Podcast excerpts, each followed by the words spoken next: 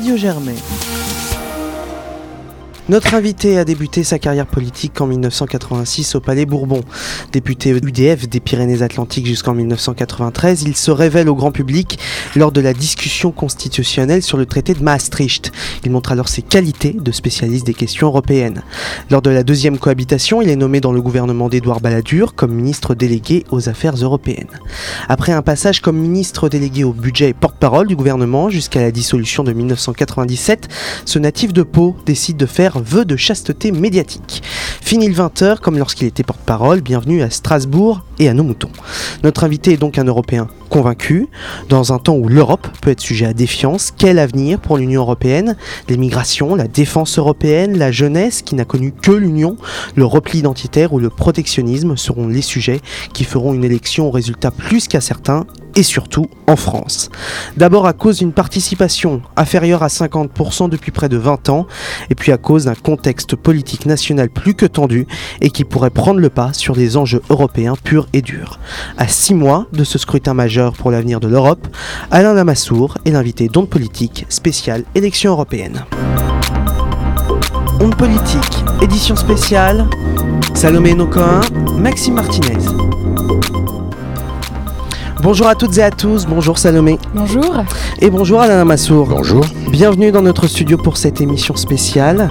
À six mois des élections européennes, nous avons décidé de prendre le temps et de se poser, de décrypter ensemble les enjeux de cette élection particulière dans notre paysage électoral. Avec nous aujourd'hui Isée Venmani, bonjour Isée. Lisa Gillet, bonjour, bonjour Isée. Et Balthazar Mosneron-Dupin, bonjour Balthazar. Nos journalistes politiques qui sont partis sur le terrain pour prendre le pouls de la France qui va voter ou pas le 26 mai prochain. À l'onde politique, c'est parti. Honte politique, l'invité.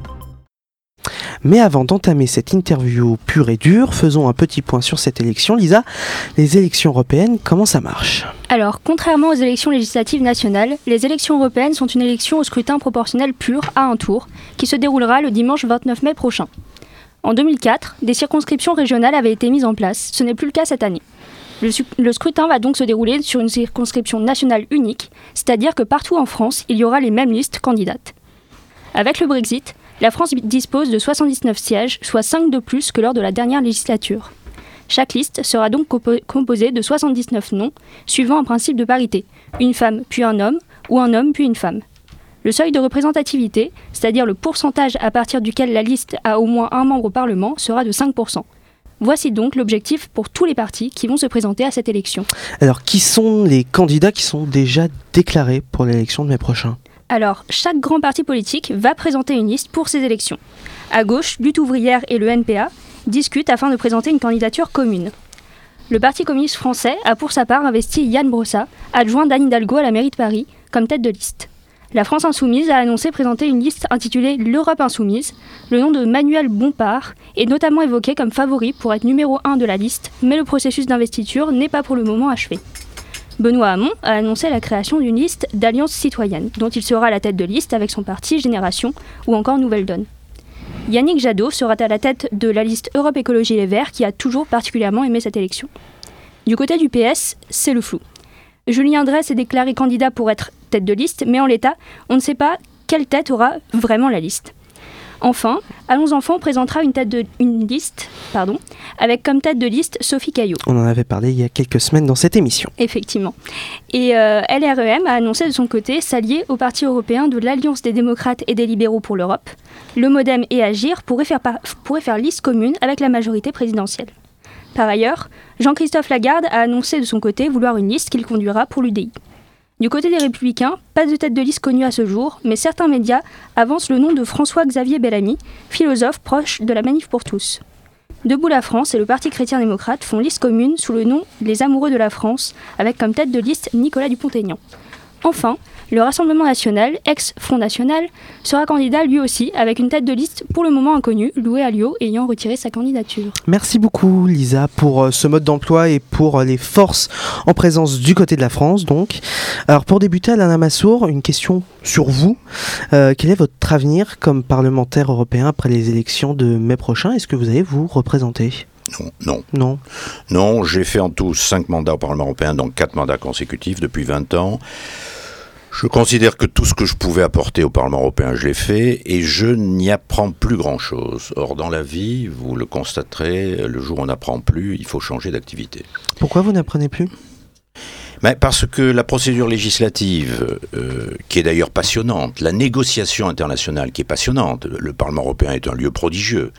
Euh, vous avez cité ma, euh, ma phrase J'ai fait vœu de chasteté médiatique. Malheureusement, à part Radio Germaine, aucun grand média français ne s'intéresse au Parlement européen. Or, les débats y sont infiniment plus importants et infiniment plus intéressants que les débats à l'Assemblée nationale, parce qu'il s'agit de trouver une majorité entre euh, désormais 705 euh, députés européens euh, appartenant à 27 pays différents, parlant 24 langues différentes et membres de dizaines de partis politiques nationaux différents. Et ces majorités, nous les trouvons sur tous les textes.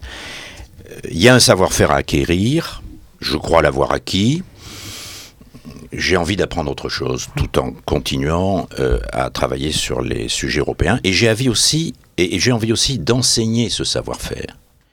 Parce que, en construisant l'Europe, nous avons réussi ce miracle incroyable de la réconciliation entre nos peuples. Nous avons commémoré il y a quelques jours le centième anniversaire de l'armistice de la guerre de 14, les deux immenses boucheries, les infâmes atrocités du XXe siècle, euh, avec des dizaines de millions de morts, ont été dues à la haine entre les Français et les Allemands. Et maintenant, quand on demande euh, aux Français par sondage quel est à votre avis le peuple le plus proche du peuple français, deux Français sur trois répondent naturellement le peuple allemand. Ça, c'est un miracle. Et nous le devons à la construction européenne. Du coup, nous avons acquis année après année, traité après traité, un vrai savoir-faire pour faire travailler ensemble des gens très différents, pour réconcilier des gens très différents. Et euh, je voudrais mettre ce savoir-faire au service de diverses causes euh, hors d'Europe. Et donc, Monsieur Lamassoure, euh, quel est l'avenir de la droite européenne aujourd'hui? Avec tous les scandales qu'on connaît au sein du PPE, notamment Viktor Orban. Ah, il n'y a pas de scandale. Euh, il n'y a pas de scandale au sens euh, détournement de fonds. Euh, il n'a pas assassiné sa belle-mère.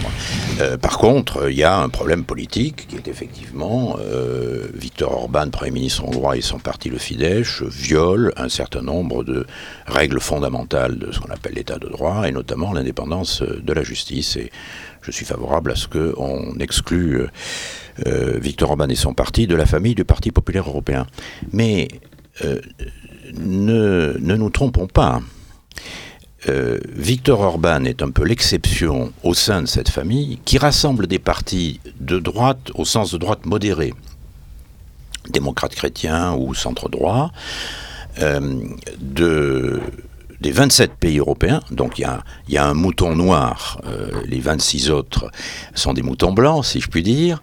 C'est une famille qui est très unie, qui est très européenne, qui représente le groupe politique le plus important dans le Parlement européen actuel, nous sommes 220, et qui, d'après les sondages, devrait rester le groupe euh, le plus important, mais euh, en perdant 20, 30 ou 40 députés. Euh, et une des caractéristiques du paysage politique européen, c'est que tous les partis de gouvernement, les partis classiques, sont affaiblis le PPE est affaibli, comme euh, sa partie allemande, le CDU-CSU, euh, qui reste numéro un en Allemagne, mais qui est sensiblement affaibli. Euh, le Parti socialiste européen est dans un état tragique en voie de disparition dans certains pays. Il n'y a pas un seul socialiste au Parlement polonais. les socialistes italiens aux dernières élections ont perdu la moitié de leur voix. Euh, vous venez de décrire les nombreuses listes se réclamant plus ou moins du socialisme qui vont se présenter en France aux prochaines élections euh, européennes. Et un des, de nos grands soucis, c'est que chacune de nos démocraties nationales étant si on est pessimiste, on dira malade. Si on est optimiste, on dira étant en voie de, mutation euh, politique. Euh, nous avons un paysage qui ne ressemble guère à ce que nous avons connu jusqu'à présent. Et dans ce paysage, la droite est pour l'instant euh, la famille politique qui va le moins mal, de la même manière que en France. Euh, les républicains, euh, parti politique dont j'ai claqué la porte il y a quelques mois parce que je n'admets pas leur dérive droitière et anti-européenne, reste quand même le parti qui tient encore debout et relativement uni. Et c'est évidemment un peu inquiétant pour l'avenir. Alors que les élections sont dans donc un peu plus de 5 mois, les Français n'ont pas vraiment l'air préoccupés par cette nouvelle échéance électorale. C'est en tout cas ce qu'a constaté Balthazar Mosneron-Dupin, qui est allé les interroger dans les rues de Paris. Alors que les élections européennes sont dans moins de 6 mois, les Français interrogés dans les rues de Paris ne semblent pas particulièrement au courant. Est-ce que vous savez euh, quelles sont les prochaines élections en France? Euh, Non, franchement, je n'ai aucune idée. Euh, bah, pour moi, je pense que c'est 2020, l'occasion des, des, de, des élections présidentielles. Non, alors franchement non. Euh, les européennes En 2014, les élections européennes avaient vu le Front National devenir le premier parti de France. Pourtant, c'est l'abstention qui avait dominé ce scrutin. 56% des Français n'avaient pas voté. C'est donc le véritable enjeu de ces élections, les premières sous l'ère Macron. Est-ce que vous pensez que vous allez voter ou pas? Euh. Non, franchement, non. Oui, je vote toujours. Ah bah oui, bien sûr. Par contre, pour qui? Euh, Aucune idée. Le manque de communication autour des mesures prises au Parlement européen revient beaucoup dans la bouche de ces Parisiens, déçus. Euh, rien ne va. Bah, il y a des députés européens, euh, voilà, qui ont une certaine action au Parlement. Maintenant, c'est limité, c'est sûr, mais bon, voilà. Donc, mais il faut se manifester d'une façon ou d'une autre. Le cas de Thomas, 28 ans, est symptomatique d'un malaise à l'échelle européenne. Ce jeune actif a travaillé dans plusieurs pays, a véritablement fait l'expérience de l'Europe et pourtant ne souhaite pas aller voter. Cette génération de plus en plus touché par les mesures prises, ne semble pas voir l'importance des institutions. Je suis archi européen, j'ai vécu dans plein de pays étrangers, euh, j'ai vécu en Italie, en Espagne. Mais, y a, de, c'est dans l'offre politique, il n'y a rien qui vous intéresse? Ouais, exactement. Parce qu'on euh, n'a pas de résultats visibles de ce que nous amènent les élections européennes en fait. Mhm. Ça ajoute simplement, euh, ça ajoute simplement des, donc des députés européens qui sont payés une fortune et on voit absolument aucun résultat. Donc je trouve pas qu'ils font rien, mais en tout cas on n'a rien de visible sur euh, le travail euh, qu'ils font en tout cas. Une campagne électorale qui aura pour but de draguer des électeurs dont la connaissance de l'Union reste limitée. Quelle est votre réaction à ce que disent ces Français à notre micro? Ben, Thomas a complètement raison sauf sur un point, ils sont payés une fortune. Euh, les députés européens euh, euh, gagnent la même chose que les députés nationaux. et ceux qui veulent faire fortune ne vont pas au Parlement européen. mais ce qui, est, très vrai, c'est qu'en effet, on ne sait pas on ne sait pas à quoi servent les élections européennes. Et de ce point de vue, il faut reconnaître qu'il y a une complicité, une responsabilité commune aux dirigeants nationaux, qu'ils soient dans la majorité ou dans l'opposition, depuis des décennies, euh, et, euh, et, aux médias. Que les médias ont décidé, les grands médias ont décidé une fois pour toutes que l'Europe ennuyait les Français. Et ils le disent. Euh, en 2014, nous avons constaté que la France Télévisions refusait, refusait d'organiser, de diffuser en direct à une heure de prime time un débat entre les quatre principaux candidats à la fonction de président de la Commission européenne, c'est-à-dire de Monsieur ou Madame européen, Monsieur, Madame Europe. C'est iTélé qui avait diffusé le débat à l'époque. C'est iTélé qui avait diffusé le débat à l'époque, et euh, il y a eu, euh, nous, avions euh, tous les partis politiques saisis par une lettre commune le président de France Télévisions à l'époque, qui quelques jours après nous a répondu qu'après avoir consulté sa rédaction, il ne souhaitait pas donner suite à notre demande parce que l'Europe n'intéressait personne. Le service public alors que euh, pour la moindre élection cantonale, il y a évidemment des débats sur le service public. TF1, TF1 qui est, euh, après euh, Studio Germaine, le principal journal d'information politique pour les Français, n'a pas de correspondant permanent à Bruxelles. Donc, on ne voit jamais, jamais la moindre image du moindre débat au Parlement européen. Même lorsqu'on a un débat historique, comme celui au cours duquel nous avons invité François Hollande, alors président de la République française, et Angela Merkel, chancelière d'Allemagne, à débattre et à se confronter avec les représentants de tous les partis politiques de tous les pays européens. C'est une première formidable.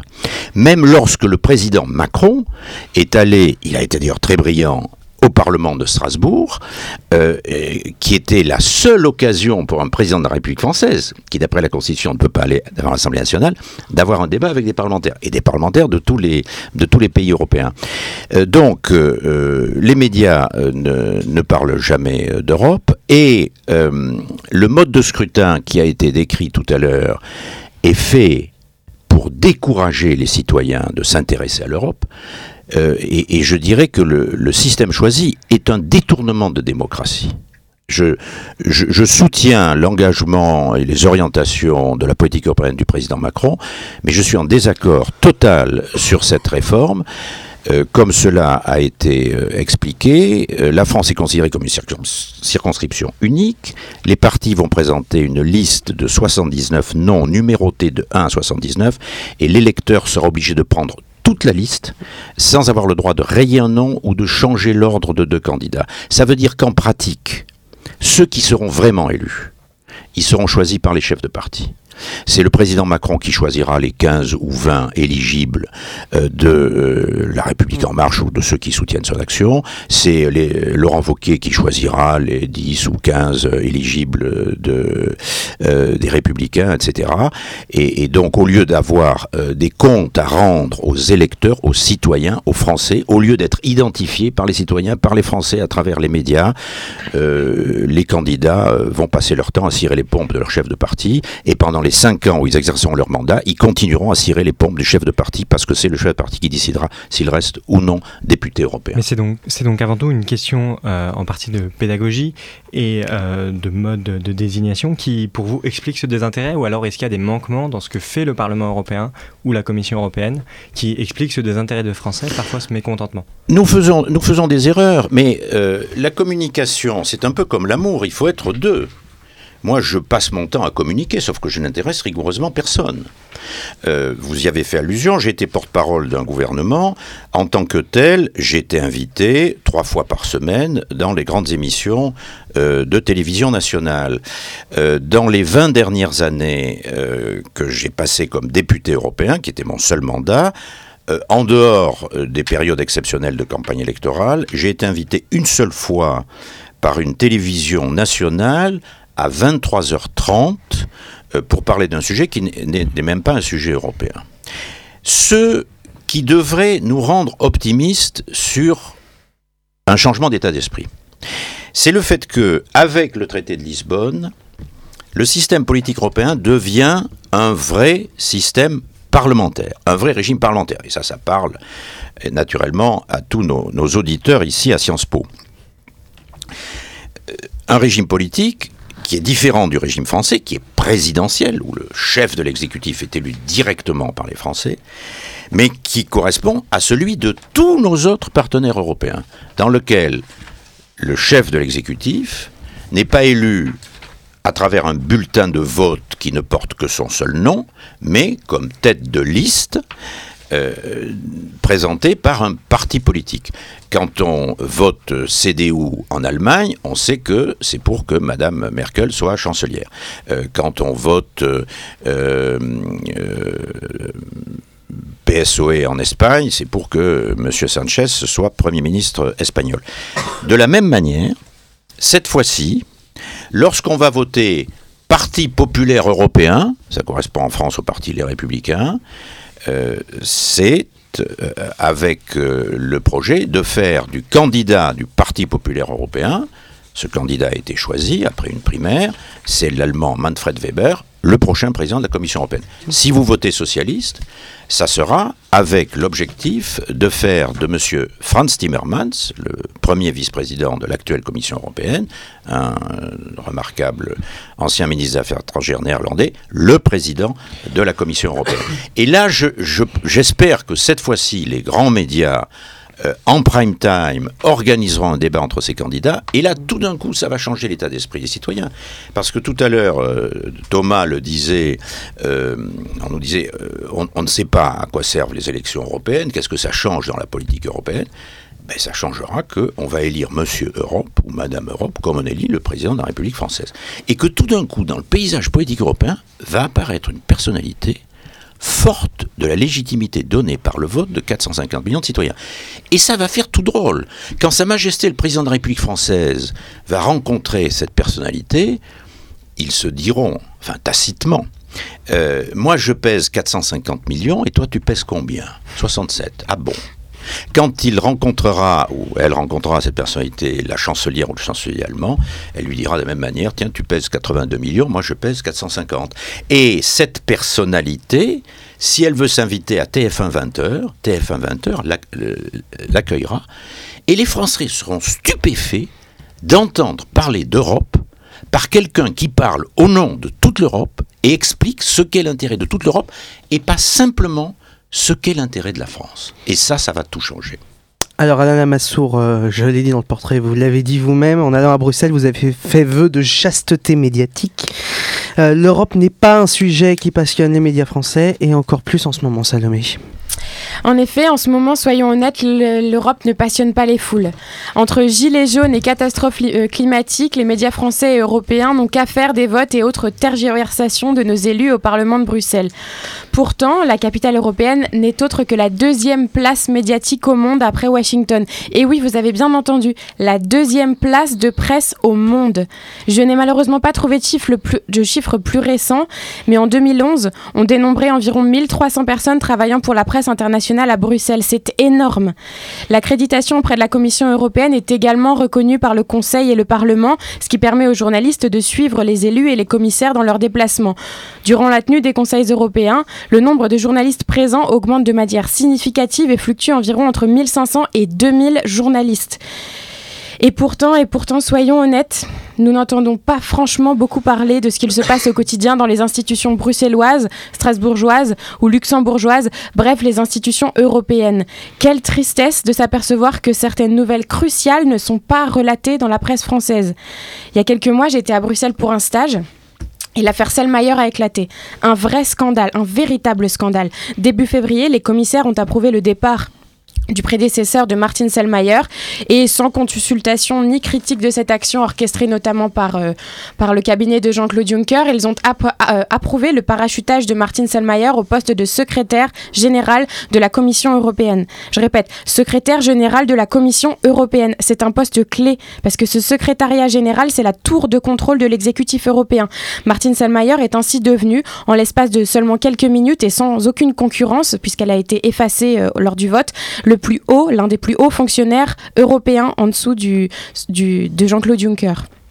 Pourtant, peu, très peu d'entre nous ont entendu parler de cette affaire en France. Jean Quatremer euh, euh, en a bien relaté chaque détail dans l'IB, mais mais un grand quotidien dont je tairai le nom parce que j'ai pas envie de, parler de, de, faire du média bashing, mais un grand quotidien français n'en a parlé que quelques jours, voire quelques semaines après l'affaire, qui avait pourtant, je l'ai précisé, une ampleur inédite, et il s'est quasiment contenté de faire un portrait de Martin Selmayr, un portrait, preuve que que, les plus puissants dirigeants de l'UE ne sont même pas connus du grand public, si on est obligé de faire des portraits lorsqu'ils sont parachutés. Des articles ont bien été écrits en mars et en avril sur le sujet, mais, euh, mais c'était deux mois après les faits. Dans un colloque organisé il y a quelques semaines à Paris, Dominique Volton, euh, directeur de recherche au CNRS, a invité les participants à lutter contre, je cite, l'incommunication européenne. Il semble qu'un grand nombre de médias dits généralistes se reposent sur leur laurier en matière d'Europe. Celle-ci pose souvent question, on ne la comprend pas bien, elle est vaste, loin, intouchable. Ses élus, commissaires, fonctionnaires sont inconnus. On demande souvent aux médias, comme à la population d'ailleurs, d'avoir un avis sur l'Europe, mais personne n'a jamais vraiment le même. Pour résumer, en matière d'Europe, on est d'accord sur pratiquement rien. Quand un journal écrit trop de louanges à propos d'une décision communautaire, on lui reproche d'être sous la botte de Bruxelles. S'il le critique de façon trop viscérale, il est alors qualifié d'eurosceptique.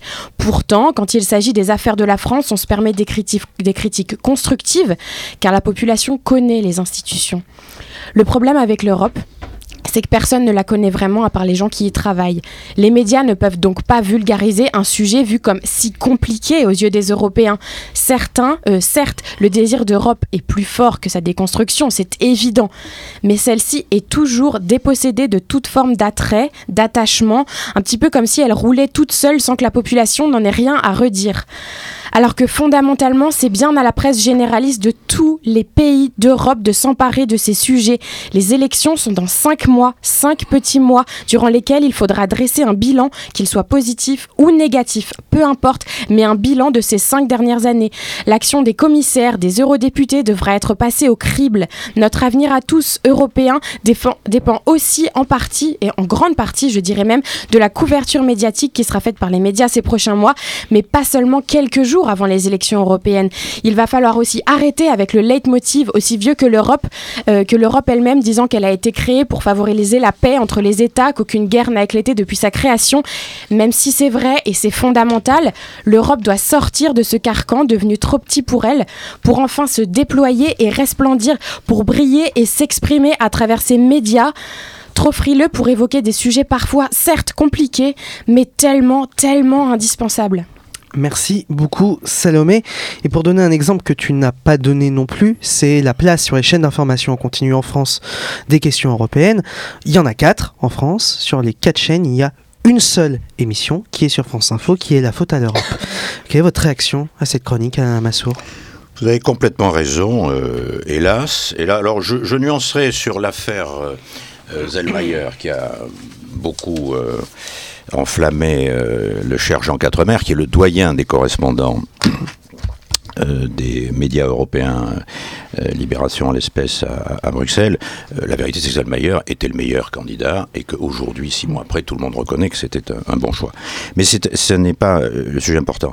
Ce, qui est vrai, ce, qui me me rend aussi passionné que l'était Salomé et, par, par, moments aussi, aussi en colère, c'est que les plus grands sujets pour notre avenir se traitent aujourd'hui d'abord à Bruxelles.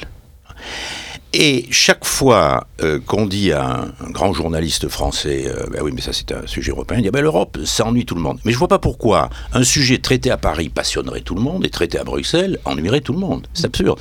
Exemple, et là je réponds à, Thomas qui disait mais on voit pas ce qu'ils font, on voit pas ce qu'ils servent. Sur l'économie numérique. Nous n'allons pas, nous Européens, qui avons 20 ans de retard sur les États-Unis et sur les Chinois, nous euh, tirer une balle dans le pied en enfermant euh, nos start-up dans euh, le cloisonnement de 27 euh, espaces économiques différents sur le continent européen. Nous avons besoin des mêmes règles sur la protection des données, sur le financement des investissements, sur la fiscalité de tout ce qui est plateforme numérique, euh, business model numérique. Une seule règle européenne qui d'ailleurs, euh, si elle est bien faite, pourra euh, être copiée euh, ailleurs. Alors nous l'avons fait pour la protection des données avec le règlement général sur la protection des données, qui s'applique à tous les pays européens, y compris le Royaume-Uni, depuis le mois de mai dernier. Nous sommes en train de le faire sur la protection, ce qui est très important pour nous Européens, et notamment pour nous Français, de la propriété intellectuelle, du droit d'auteur, dans le monde numérique, euh, comme nous avons su le faire pour le, la galaxie Gutenberg, le livre, et euh, pour les médias classiques euh, audiovisuels. Et nous sommes en train de travailler aujourd'hui, j'ai fait moi-même des propositions concrètes sur la fiscalisation des plateformes numériques, les fameuses GAFA, mmh. qui aujourd'hui ne peuvent pas payer d'impôts en France parce que le Code général des impôts ne prévoit pas les dispositions nécessaires, notamment la définition de ce qu'on appelle un établissement numérique permanent. Ça, nous pouvons le faire au niveau européen, nous pouvons le faire qu'au niveau européen. Et sur ce sujet, par exemple, fiscal, il faut savoir, aucun média n'en a parlé en France. Il faut savoir que nous avons adopté des propositions au Parlement européen qui ont été votées même par le Front National. C'est-à-dire que sur des sujets comme ça, comment euh, fiscaliser des multinationales dans le numérique comme d'ailleurs dans d'autres domaines, qui par définition euh, peuvent se débrouiller pour localiser leurs bénéfices dans un paradis fiscal, mais comment faire en sorte qu'on mette en place un système qui s'assure que pour la part des bénéfices qui viennent de la France et des autres pays européens, elles payent euh, les impôts dus euh, dans les pays où elles ont eu ces activités? ça ne peut se décider qu'au niveau européen. On ne peut faire payer Google que si on est d'accord tous ensemble européens, et même les eurosceptiques du Front National sont obligés euh, d'en convenir. Et je regrette beaucoup que sur des sujets qui intéressent au premier chef les médias, l'économie numérique, on ait si peu de retombées parmi les médias principalement concernés. Alors l'un des thèmes sur lequel l'Europe est sans doute la plus critiquée, c'est la crise migratoire. Euh, Isée, pour toi, ce n'est plus l'Aquarius qui a la dérive sur ce sujet, mais bel et bien l'Europe. Exactement, puisque dans un entretien au Guardian, Hillary Clinton estime que l'Europe doit maîtriser l'immigration, car c'est cela qui a mis le feu aux poudres. Si les propos de l'ancienne candidate à la présidence américaine ne ressemblent pas à un scoop pour la présidence, pour la bande des 27, pardon, ils remettent sur la table un sujet épineux pour l'Union européenne. Fermeture des portes, pression politique et expulsion, la mise au banc de l'Aquarius ne reflète que la stratégie de repli des États européens qui tentent de limiter les flux migratoires. L'Aquarius est devenu alors le symbole des difficultés de l'Europe à gérer la crise migratoire selon l'Express, des difficultés qui ont conduit MSF et SOS Méditerranée à mettre un terme aux opérations de sauvetage comme, comme ils l'ont annoncé hier, le jeudi 6 décembre. L'importante couverture médiatique de ce bateau d'SOS Méditerranée ne relève que les tensions entre pays européens qui se déchirent, à l'instar de l'Espagne ou encore de l'Italie, puisque la principale stratégie des dirigeants européens étant de s'en remettre à la générosité de chaque État membre. Or, comme le précise Libération, les États européens ont une obligation envers la politique d'asile qui relève du droit international. L'impasse réside alors peut-être dans le caractère inadapté du règlement de Dublin, qui stipule que la demande d'asile doit être étudiée par le premier pays d'entrée qui a accueilli le réfugié en question. La question aujourd'hui réside dans l'harmonisation des régimes d'asile, puisque les stratégies ne sont pas les mêmes pour tous les pays, et c'est bien ça le problème. Ainsi, la question migratoire met le doigt sur un problème que l'Union a connu depuis sa création, son manque d'homogénéité. Mais à quel défi concret l'Europe est-elle confrontée aujourd'hui? Eh bien, argument de poids, pour tous les partis populistes européens, la question de la gestion des flux d'arrivants a pris beaucoup de place lors des élections, notamment législatives. On peut citer par exemple l'Italie, l'Allemagne, l'Autriche ou encore la Hongrie, puisque la liste est encore longue. C'est une aubaine pour les partis d'extrême qui ont façonné leur programme autour du danger que présentaient les migrants. L'AFD en Allemagne, le mouvement 5 étoiles ou la Ligue en Italie, tous ont inscrit la question des migrants pour nourrir leur discours, leur discours xénophobe et leur repli identitaire. Et s'ils ne sont pas accusés d'envahir l'Europe, les migrants deviennent alors de la main-d'œuvre peu chère et un rempart contre le vieillissement de la population. Tel a été le discours de la CDU de Merkel jusqu'à cet été, où elle, a décrété, où elle a décrété, je cite, Nous voulons continuer à réduire le nombre de migrants arrivant en Allemagne, bien que leur nombre ait baissé de 20% sur les cinq premiers mois de 2018 par rapport à la même période de 2017. Et même avec ces mesures, le flux d'arrivants n'est pas prêt de s'arrêter. La raison est simple, la migration devient mécanique. Guerre, catastrophe naturelle, tant d'événements qui forcent les personnes à quitter leur pays d'origine. Les phénomènes de, désertification accentuent les migrations, climatiques. Ainsi, d'ici à 2050, 143 millions de migrants climatiques sont attendus, annonce la Banque mondiale. Pourtant, l'Union européenne a fait de la régulation du flux migratoire une priorité, et les chiffres en ce sens sont plutôt encourageants, puisque sur 1,26 million de réfugiés et migrants économiques au premier semestre 2018, seules 50 000 entrées sont illégales. Mais un tel resserrement a demandé notamment un accord avec la Turquie, ce qui a remis au goût du jour la question de son intégration à l'Union européenne, autre dossier épineux que l'Union aurait voulu ne jamais devoir retraiter. Alors entre déchirement et coopération, quelle sera la stratégie de l'Europe pour faire face aux défis migratoires? Ah, Massour. Je suis euh, frappé euh, du peu de réflexion des observateurs et des commentateurs. Euh, le réflexe en face de, des images que nous avons vues du cas de l'Aquarius et des images encore plus tragiques de 2015 des réfugiés syriens consiste à dire c'est un échec de l'Europe. Mais non, c'est un naufrage des souverainetés nationales. Il n'y a pas un seul pays européen qui est capable à lui seul de maîtriser les migrations venues vers lui. Il n'y en a pas un seul.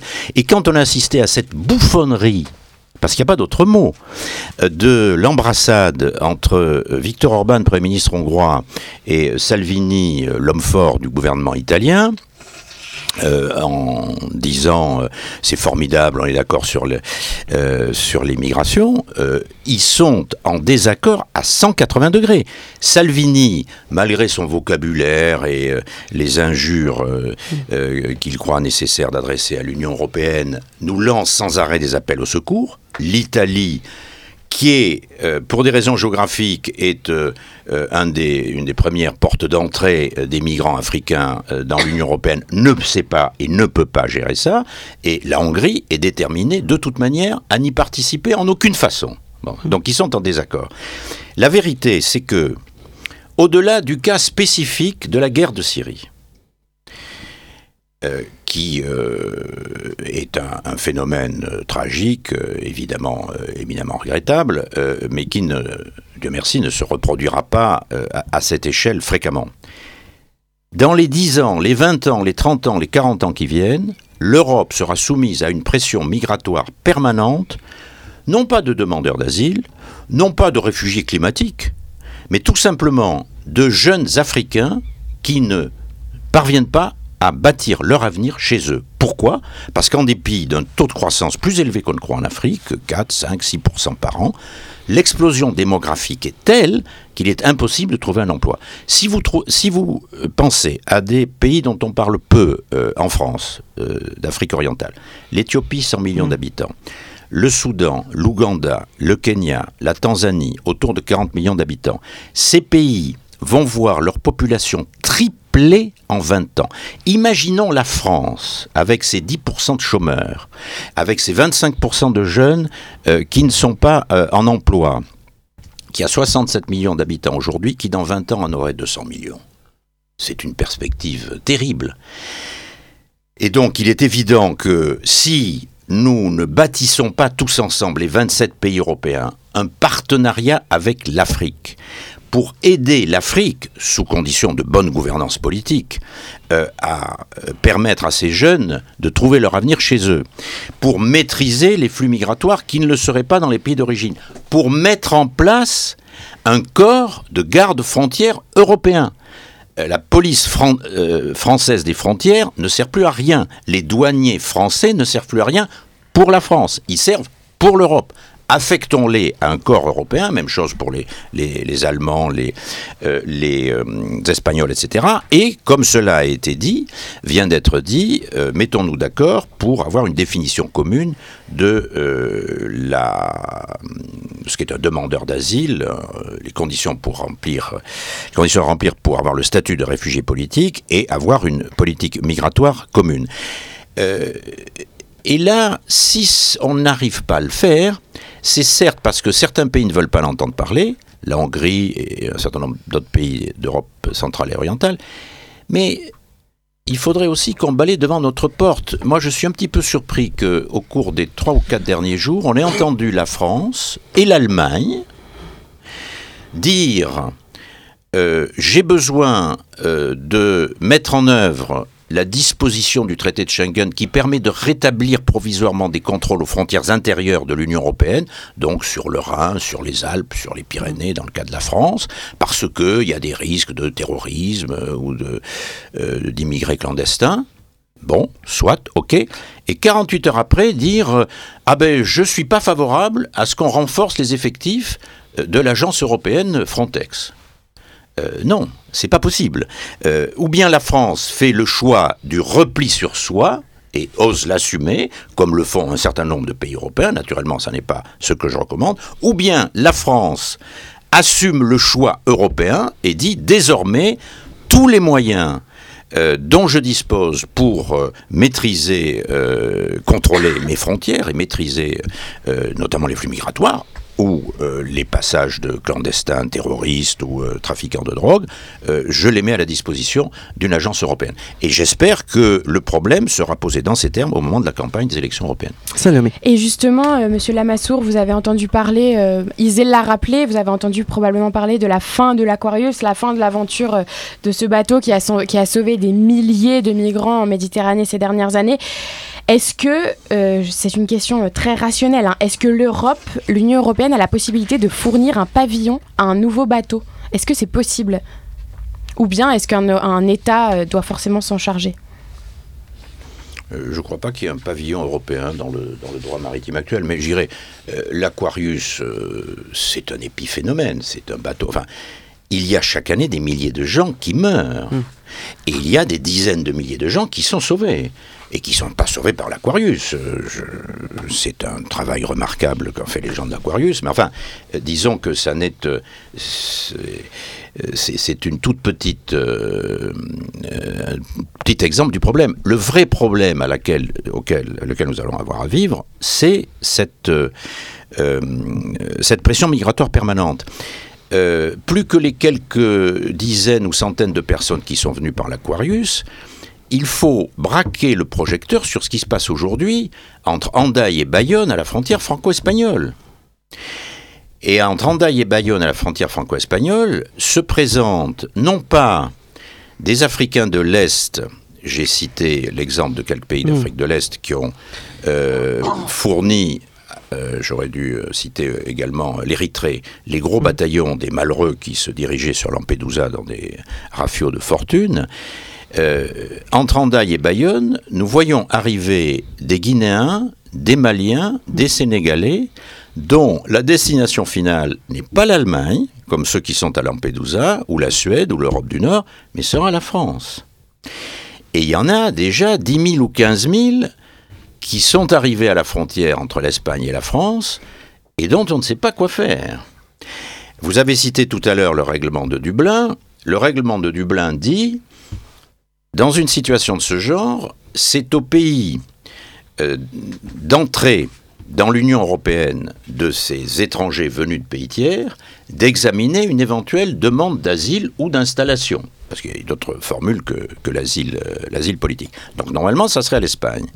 Bon, l'Espagne dit, moi, euh, il n'y a pas de raison, parce que je suis là sur la carte, que ce soit moi qui soit obligé d'examiner toutes les demandes d'installation en Europe, et notamment en France, des Africains qui traversent euh, par l'Espagne. Et donc, je les, renvoie à la France. Alors, il y a un accord de principe pour dire il faut revoir l'accord de Dublin, mais en dehors du critère du premier pays d'accueil, quel autre critère prendre hmm. Et c'est le genre de sujet dont il faut débattre. Et je regrette que sur ce sujet, la France et l'Allemagne traînent les pieds ou ne soient pas les moteurs, alors que euh, on peut imaginer assez facilement le, le type de solution qu'il faudrait, qu'il faudrait mettre en avant. Vous nous parliez de la France et l'Allemagne, et justement, en parlant d'Allemagne, il y a quelques semaines, Angela Merkel a rejoint le navire d'Emmanuel Macron. Elle a officialisé sa volonté euh, de voir la création d'une armée européenne. Qu'est-ce qui pourrait changer? Élément de réponse avec Salomé Nokoa. Wir haben große Fortschritte bei der strukturierten Zusammenarbeit im militärischen Bereich erreicht. Das ist gut. Nous avons progressé dans le cadre de la coopération structurée permanente, c'est très important, et nous continuerons à la soutenir. Mais nous devons, et je le dis en tenant compte de l'évolution des années passées, nous devons élaborer une vision nous permettant un jour d'arriver à une véritable armée européenne. Cette déclaration inattendue de la chancelière allemande Angela Merkel a surpris tout le monde au Parlement européen de Strasbourg. Jean-Dominique Giuliani, président de la Fondation Robert Schuman, parle d'une unité inédite. En confortant Emmanuel Macron, dans l'usage du mot et du concept d'armée européenne, Angela Merkel donne un signal très fort de la part d'une Allemagne qui jusqu'ici était très réticente. Véritable enjeu des élections européennes, une armée permettrait de concrétiser l'Union, lui donnant une crédibilité nouvelle, notamment en matière de politique étrangère commune. Est-ce que ça pourrait conduire à euh, euh, un attachement particulier à l'Europe, un attachement nouveau à l'Europe cette armée? oui, oui, la réponse est oui parce que si il faut que l'Europe donne la preuve, parfois difficile à donner, qu'elle est efficace euh, pour répondre à des besoins euh, de puissance publique qui désormais ne peuvent plus être assurés seulement sur le plan national. La création de cette armée pourrait être la réponse aux menaces venues des États-Unis, une façon de se protéger et de s'affirmer. On est encore loin d'une armée européenne, bien sûr, mais c'est un objectif qu'on peut se fixer à long terme et qui permet d'entrevoir une coopération renforcée. Et puis un jour aussi, il faut que les Européens soient capables de prendre en charge leur défense territoriale. C'est un travail de longue haleine compte tenu euh, de l'héritage de la Deuxième Guerre mondiale et de la guerre froide. Mais finalement, ce sont les électeurs qui plébisciteront ou non cette Europe lors des élections en mai prochain. Alain Lamassoure, est-ce que nous faisons face à un changement de multilatéralisme? Oh, c'est une. C'est une question Sciences Po. c'est très Sciences Po, ça. Euh, non, la, la, bonne nouvelle, c'est que enfin, Enfin, la France n'est plus seule à parler euh, d'une Europe de la défense euh, et, au fond d'une Europe politique. Et, le grand, la grande mutation que doit faire l'Union européenne maintenant, c'est de passer d'une Europe qui était fondamentalement économique, avec des pouvoirs législatifs considérables, mais liés à l'économie et à la monnaie, à une Europe qui fait de la politique, euh, y compris de la diplomatie, euh, sur la scène internationale, sur tous les grands dossiers, et qui, et qui, parce que le monde est comme ça, euh, parce que nous ne vivons pas au XXIe siècle au monde de bisounours, euh, peut être amené à prendre euh, des décisions difficiles, ce qu'on appelle aux États-Unis les tough decisions, c'est-à-dire l'emploi de la force, recourir aux armes, prendre le risque de tuer des gens ou d'être tué. Alors ça, euh, la France tient ce langage. Nos amis allemands ont été très très longs euh, à convaincre et ils en ont été convaincus par le langage très brutal du président Trump. Euh, Trump nous a dit, euh, avec ses tweets euh, parfois insultants, de manière brutale, ce que son prédécesseur Obama nous disait avec une très grande courtoisie, mais qui est la même chose, c'est que dans le monde d'aujourd'hui, les priorités stratégiques américaines ne sont plus à l'est des États-Unis dans la protection du glacis européen, mais plutôt à l'ouest vers le monde du Pacifique et la rivalité qui peut prendre des formes militaires avec, avec la Chine. Et donc leur message c'était occupez-vous de votre arrière-cour, nous vous aiderons en deuxième ligne tant du point de vue diplomatique que euh, du point de vue euh, militaire. Et effectivement, du point de vue militaire, les opérations qui, euh, avaient été engagées, peut-être malheureuses d'ailleurs, contre la Libye, ont été engagées par la France et l'Angleterre, euh, les Américains ne fournissant que des moyens logistiques. Et dans la négociation qui a gelé pour quelque temps le conflit entre la Russie et l'Ukraine, la négociation s'est nouée à Minsk entre le président euh, français Hollande euh, et Madame Merkel d'un côté, le président Poutine de l'autre, et le président américain Obama n'y était pas. Les Allemands sont d'accord maintenant pour mettre en place des moyens militaires communs. Alors, je, ferai deux, amendements. Un, euh, la formule armée européenne n'est pas bonne. Euh, il suffit d'avoir une alliance de temps de paix. On ne va pas mélanger la Bundeswehr allemande et l'armée française. Pas tout de suite, euh, dans quelques décennies peut-être, mais on n'a pas besoin de ça. On a besoin de l'équivalent européen de l'Alliance Atlantique. L'Alliance Atlantique, c'est ça, c'est une alliance de temps de paix avec les États-Unis et le Canada. Euh, cette euh, alliance entre Européens peut se faire dans le cadre de l'Alliance Atlantique ou à côté de l'Alliance Atlantique à bonne entente. Euh, l'Alliance Atlantique, euh, il faut voir. Et deuxièmement, et là, je regrette qu'on ne le dise pas assez, second amendement, on ne va pas commencer par faire une défense commune, il faut commencer par faire une politique étrangère commune. Euh, parce qu'avoir un accord pour un outil militaire commun, ça sert à rien si on n'est pas d'accord sur les conditions de déclenchement de cet outil. Et c'est ce qui nous est arrivé avec les Anglais, où on avait passé, le président Chirac, avec Tony Blair, un accord à Saint-Malo à 1998, pour euh, jeter les bases d'une défense européenne commune à partir d'un accord franco-britannique. C'était une idée de Tony Blair, de jeter les bases d'une défense européenne commune. hein. Euh, sauf que quelques années après, euh, George Bush fils s'est lancé dans l'opération folle en Irak, suivi par les Britanniques, et les Français et les Allemands refusaient de suivre. Donc tant que nous ne sommes pas sûrs d'avoir une politique étrangère commune, ça sert à rien de mettre en place une, euh, un outil militaire commun.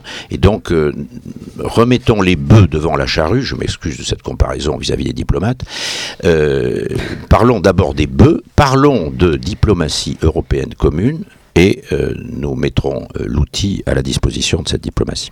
Salomé. Et justement, euh, est-ce que vous pensez qu'une politique étrangère commune et éventuellement à terme une armée européenne pourrait changer l'attachement des Européens à l'Union? La question que j'ai posée à Monsieur Giuliani, est-ce que on pourrait voir un nouvel attachement particulier? Parce qu'on voit que les Français, les Allemands, chaque pays finalement est très attaché à son armée euh, nationale. Est-ce que ça pourrait créer un nouvel engouement autour de l'Europe?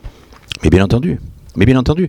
Et euh, moi, ce qui me frappe, c'est que nous faisons très régulièrement, tous les six mois, euh, des sondages dans tous les pays européens. Et nous posons des dizaines de questions. Et notamment, nous posons périodiquement la question, à votre avis, quels sont les sujets qui devraient désormais être traités plutôt au niveau européen qu'au niveau national, ou plutôt au niveau régional qu'au niveau national, etc. Ça fait 20 ans que 80% des Français citent la politique étrangère et la défense comme les sujets à traiter au niveau européen. 80% des Français, ça veut dire qu'il y a même un bon tiers des électeurs de Marine Le Pen qui sont favorables à une politique étrangère et de défense européenne. Mais c'est un tel bon sens. C'est pour ça que ne nous laissons pas impressionner par les images.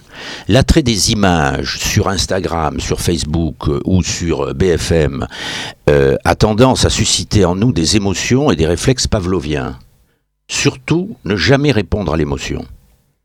Laisser retomber l'émotion et réfléchir cinq minutes. Et dès qu'on réfléchit cinq minutes, on se dit, seule l'Europe peut euh, maîtriser le problème migratoire. Seule l'Europe peut nous permettre de parler d'égal à égal, y compris en matière de politique étrangère, de diplomatie, de défense, avec les États-Unis, avec la Chine, avec la Russie de, Poutine. Seule l'Europe peut nous permettre euh, de lutter avec efficacité contre le terrorisme islamiste. On ne parle plus du terrorisme parce que euh, L'actualité en France en ce moment, c'est les gilets jaunes. Mais la menace est toujours là. Et on s'est rendu compte que si la police française avait disposé de tous les renseignements dont disposaient les polices des pays partenaires, nous aurions peut-être pu détecter à temps et donc empêcher des Français de Seine-Saint-Denis d'aller massacrer des Français dans le 9e arrondissement de Paris. Et donc le moment est venu de faire un FBI européen. Et ça, dès qu'on réfléchit cinq minutes, mais le bon sens populaire en convient. Paradoxalement, les citoyens français, les citoyens allemands, les citoyens italiens ou espagnols sont plus européens que leurs dirigeants. À longueur de journée, on entend les dirigeants et les médias dire mais les Français sont eurosceptiques, déçus de l'Europe.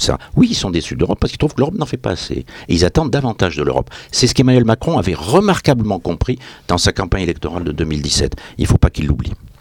Dernière question sur ce sujet. Euh, vous parlez de politique étrangère commune, mais dans les, dans les faits, il y en a déjà une qui est mise en place. Quel est le rôle pour vous de Federica Mogherini aujourd'hui en Europe? Elle a le rôle difficile d'être porte-parole de 28 pays lorsqu'ils sont d'accord. Et ça ne peut pas marcher. Et c'est pour ça que j'avais fait la proposition, je regrette qu'elle n'ait pas été reprise tout de suite par les dirigeants français et que par contre elle ait été reprise par les dirigeants allemands, que la France, qui, avec le départ du Royaume-Uni, va être le seul pays européen à disposer au Conseil de sécurité de l'ONU d'un siège de membre permanent avec le droit de veto, n'est pas encore mis son vote au Conseil de sécurité de l'ONU à la disposition de l'Union européenne. Euh, un ministre allemand a fait une proposition provocante et assez désobligeante vis de la France en disant la France devrait abandonner son siège au profit de l'Union européenne. Euh, ça ne fonctionne pas comme ça. Par contre, la France s'honorerait à dire je euh, mets mon vote au Conseil de sécurité de l'ONU à la disposition de l'Union européenne, c'est-à-dire qu'avant chaque vote, euh, je consulte les partenaires. D'ailleurs, euh, tous les pays européens sont représentés à l'ONU, donc je réunis les représentants. Euh, et puis, si on est en désaccord, on vote. Et la France votera comme le souhaite la majorité des membres de l'Union européenne. C'est un risque à prendre parce que la France peut être battue. Le risque est faible parce que l'expérience montre que quand la France se met d'accord avec l'Allemagne et un deux autres partenaires, tous les autres suivent. Et sur les grands sujets, la France est toujours d'accord avec l'Allemagne. L'Allemagne sera d'ailleurs l'année prochaine membre temporaire du Conseil de sécurité, donc raison de plus pour faire du franco-allemand au Conseil de sécurité de l'ONU euh, l'année prochaine. Et il suffit que la France prenne cette initiative pour que du jour au lendemain naisse une politique étrangère européenne. Parce que par définition, au Conseil de sécurité de l'ONU, on traite les problèmes diplomatiques les plus difficiles. Donc, si sur les problèmes les plus difficiles, il y a une position européenne, a fortiori sur les problèmes euh, secondaires, il pourra y avoir euh, une politique étrangère européenne. Alors, il faudra s'organiser différemment, euh, admettre implicitement que euh, les choix de politique étrangère se décident à la majorité en Europe, euh, et puis euh, mettre, mobiliser le service diplomatique européen qui existe, que nous avons mis en place, qui a 3000 diplomates et fonctionnaires représentés dans la quasi-totalité des, pays du monde au profit de cette politique étrangère. Et naturellement, pour être crédible, cette politique étrangère devra avoir des moyens, y compris des moyens militaires. Et on revient à la défense. Alors l'Europe, ce n'est pas seulement, et on l'a dit depuis le début de l'émission, hein, des normes ou des politiques économiques qui peuvent paraître lointaines, c'est aussi un projet auquel participent les citoyens. Et le meilleur exemple, c'est sans doute Erasmus, programme créé en 1987 et alors très pertinent pour notre exemple. Erasmus, c'est une réussite européenne. En 2017, le programme d'échange européen a en effet bénéficié à près de 80 000 étudiants apprentis, lycéens professionnels ou enseignants français, ce qui est loin d'être négligeable. On est d'ailleurs quelques-uns à l'avoir fait dans ce studio. Euh, Lisa, tu vas nous remettre en contexte tout cela. Eh bien, nous avons pu, pour préparer cette émission, aller à la rencontre d'étudiants partis en Erasmus et nous les remercions d'avoir partagé leur expérience avec nous. L'idée globale qui est ressortie de ces échanges est qu'Erasmus est avant tout l'occasion de faire des rencontres. Les étudiants gardent très souvent contact avec des Allemands ou encore des Espagnols avec lesquels ils ont pu étudier à l'étranger. Beaucoup d'ailleurs nous ont raconté qu'ils ont rencontré l'amour euh, lors de leur expérience Erasmus. Par ailleurs, Le Monde, dans un article de l'année dernière, affirmait que déjà un million de bébés Erasmus étaient nés depuis 1987. À titre personnel, que pensez-vous du programme Erasmus? Ce programme est-il en mesure, selon vous, de créer une véritable identité européenne, une véritable culture européenne chez les jeunes? Oui, alors réponse oui, euh, catégoriquement oui. Euh, j'étais d'ailleurs président de la commission des budgets il y a quelques années euh, au Parlement européen, et, c'est le Parlement européen qui a sauvé le programme Erasmus, qu'à l'époque les ministres des Finances euh, voulaient euh, réduire à, néant parce qu'ils avaient besoin d'économies budgétaires. Vous avez eu raison de dire qu'Erasmus, c'est fondamentalement une bourse des mariages. les statistiques montrent, les sondages montrent qu'un euh, boursier Erasmus sur trois connaît le premier grand amour de sa vie, parfois on a plusieurs grands amours dans sa vie, euh, à l'occasion d'un séjour Erasmus dans un pays euh, différent. Alors à partir de là, j'en ai déduit ce chiffre de 1 million dont je suis l'auteur. Qui, ne repose sur pas grand-chose, honnêtement, euh, mais, qui a été repris par la Commission européenne, qui a été repris par le monde et qui est cité par tout le monde. Mais je me dis, bon, si un tiers d'amour fou, euh, quand même, statistiquement, il y a des bébés de temps en temps qui naissent. J'ai moi-même deux petits euh, enfants qui sont des enfants Erasmus. Et, et, je vais peut-être vous surprendre. Euh, la l'ancrage dans le temps de l'Union européenne sera assuré si, au-delà de, des institutions, de l'économie, de la politique, euh, on est attentif à deux phénomènes. L'un sur lequel nous, les politiques, nous ne pouvons rien. C'est les mariages binationaux. Étudiant de Sciences Po, euh, n'allez pas faire comme moi, pour mon premier mariage, épouser la voisine de village. Allez dans un autre pays et mariez-vous dans un troisième pays et faites des enfants dans un quatrième pays. Parce que à partir du moment où il y a un million de bébés Erasmus par an, sur 20 ans, il y a un peuple européen. C'est vrai. Et ça, ça veut dire qu'il n'y aura plus jamais de guerre en Europe. Pourquoi est-ce qu'il y a eu la guerre de Bosnie? J'étais euh, membre du gouvernement au moment de la guerre de Bosnie. Nous avons eu à traiter la tragédie bosniaque. Parce que, depuis des siècles, dans le petit territoire de Bosnie, les catholiques épousaient des catholiques, euh, enfin les, croates catholiques épousaient des croates catholiques, les serbes euh, orthodoxes épousaient des serbes orthodoxes, les bosniens ou bosniaques euh, musulmans épousaient des musulmans. Et le jour où il y a des tensions fortes, eh ben on, se massacre. si c'était marié entre eux, ben, il y aurait eu un seul peuple bosniaque. Euh, si nous nous marions entre eux, dans deux générations, entre nous, euh, dans deux générations, euh, il n'y aura plus que des qu'un peuple européen.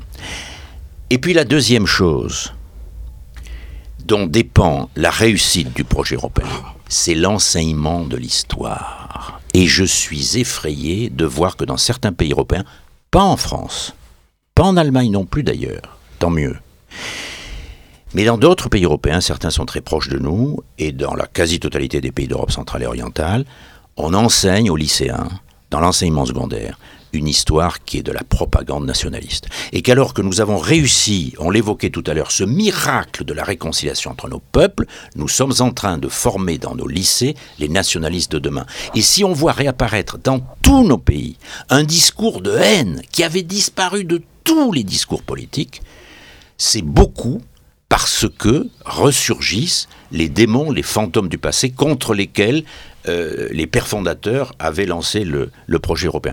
Et donc j'ai euh, un projet concret de mise en place d'un observatoire de la manière dont l'histoire est enseignée dans chacun des pays de l'Union européenne pour s'assurer que euh, cette histoire est, est faite dans un esprit d'ouverture, de tolérance, de présentation de l'histoire de l'Europe comme 2000 ans de guerre civile entre pays euh, qui avaient toutes les raisons euh, de travailler pacifiquement ensemble euh, et non pas une histoire nationaliste telle qu'on l'enseignait encore en France du temps de Michelet, mais qui évidemment n'a plus cours aujourd'hui.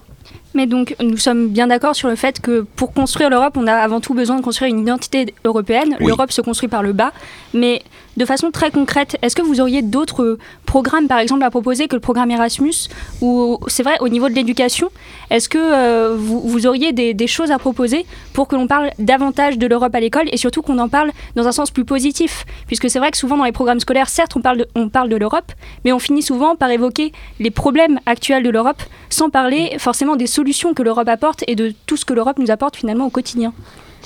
Oui, moi je crois qu'il y a une, série d'actions à entreprendre. Alors effectivement, à l'école, euh, Nathalie Loiseau, la ministre des Affaires européennes, est très attentive à ce point, et euh, ainsi que le ministre de l'Éducation Jean-Marie Blanquer. Il se trouve que euh, je vais les, rencontrer dans, quelques minutes sur ce sujet. C'est une coïncidence intéressante. nous devons veiller à ce que dans nos la formation de base, qu'on appelait autrefois l'instruction civique, les cours d'histoire, notamment euh, l'histoire de la construction européenne soit enseignée. Ce, que, ce à quoi on se refuse dans certains pays, ou, à ce à quoi se refusent certains enseignants en disant oui mais c'est de la politique, euh, c'est un sujet qui n'est pas consensuel, etc. Mais la construction européenne, elle a commencé il y a 60 ans. Il y a 60 ans, c'est pas la politique actuelle. Il y, a des résultats incontestables. Euh, ce qui fait problème aujourd'hui dans le débat politique, c'est euh, quel type de politique on engage au niveau européen? Euh, Est-ce qu'on a besoin de plus d'Europe ou de moins d'Europe? Euh, Est-ce que la France reste dans l'Europe ou sort de l'Europe? Mais l'Europe, depuis Jean Monnet, les pères fondateurs, jusqu'à l'année dernière, c'est de l'histoire. Et, et, ça doit être enseigné de cette manière-là. D'autant plus en France que l'Europe, c'est une idée française. Que chacune des étapes de la construction européenne, depuis les tout débuts, Jean Monnet, Robert Schuman, jusqu'aux dernières étapes et au, au dernier euh, traité européen, euh, le traité de Lisbonne avec Nicolas Sarkozy, euh, le traité budgétaire avec François Hollande, les propositions maintenant que fait Emmanuel Macron, tous les pas en avant de l'Europe, c'est des idées françaises soutenues par les Allemands et finalement euh, qui ont convaincu euh, nos autres partenaires. Je vais même plus loin. Et ce que je vais dire ici à Studio, à Radio Germaine, euh, je l'ai déjà dit dans des médias moins importants, ça n'a été repris par aucun grand journaliste. Soit qu'ils ne me croient pas, soit que ça leur paraisse une question secondaire. Depuis que la France est dans le marché commun, ce qu'on appelle le marché commun, le 1er janvier 1959, au Conseil des ministres, où se prennent les décisions européennes et où on vote à la majorité, le représentant français n'a jamais perdu un vote. J'ai siégé pendant quatre ans au Conseil des ministres européens, je n'ai jamais perdu un vote. Alors dans un premier temps, euh, je me suis dit que j'étais un type très fort. et, je me suis dit, euh, je vais attendre mon successeur euh, au, tournant du bois. Et au premier vote qu'il perd, je vais lui tomber dessus. Mon successeur, Pierre Moscovici, n'a jamais perdu un vote. Ça a mis la puce à l'oreille. J'ai regardé mon prédécesseur, il n'avait jamais perdu un vote. Je suis remonté en 1959 et j'ai surveillé depuis. La France n'a jamais perdu un vote. Donc vous ne pouvez pas trouver l'exemple d'une seule décision européenne qui n'ait été approuvée par le gouvernement français ou même qui n'ait été suscitée par le gouvernement français. Et donc l'Europe, c'est un enfant de la France et c'est un enfant que la France a en quelque sorte renié. Euh, la France, les dirigeants français, l'establishment français, euh, considèrent que l'Europe c'est eux, c'est autre chose, c'est Bruxelles, c'est une technocratie. Non, c'est une invention française et les Français y jouent un rôle déterminant. Il faut qu'on se réapproprie l'Europe. Et euh, le fait de pouvoir élire un monsieur ou une madame Europe contribuera beaucoup à ce qu'on se réapproprie l'Europe. Et eh ben je crois que c'était un très beau mot de la fin. Merci beaucoup à toutes et à tous de nous avoir suivis merci à vous Alain Lamassour d'avoir été notre invité aujourd'hui. Euh, remerciements à toi Salomé qui a préparé de main de maîtresse cette émission. Merci à Isée, Lisa et Balthazar pour vos reportages et vos questions. Remerciements aussi à Radija Darezig et Raphaël Menam Delmoumen pour la préparation de cette émission. C'était la dernière de l'année pour Onde Politique qui revient dès la rentrée, toujours avec Salomé, Radija et avec toujours plus d'invités questions de fond et pointues. Belles fêtes et bonnes vacances à toutes et à tous et à très vite sur Radio Germaine.